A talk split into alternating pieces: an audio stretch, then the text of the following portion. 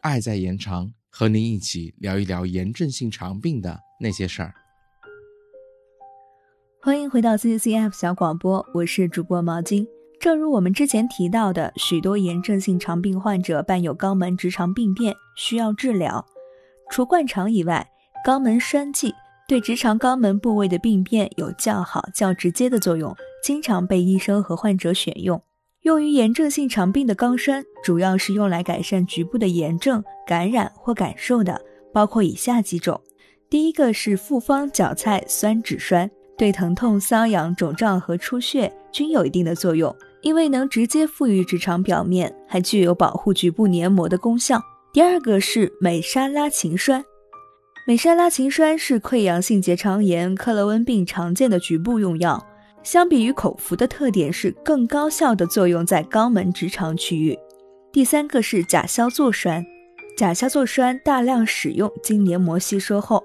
也可产生与全身用药相似的药理作用，可用于抗厌氧菌感染。第四个是醋酸氯己定栓，它具有广谱杀菌抑菌的作用。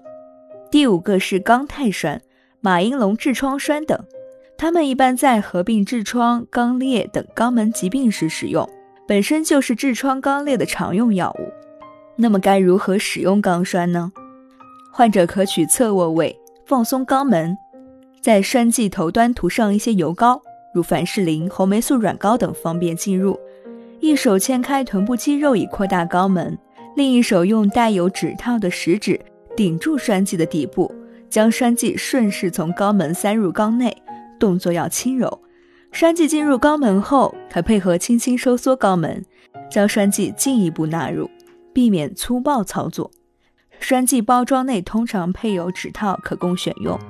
使用栓剂前也要注意先清洁肛门，防止带进去一些感染问题。好的，希望这两期的介绍可以让你学会一些局部治疗的方法。我们下期再见。本期主播一尾毛巾，后期剪辑曹叔。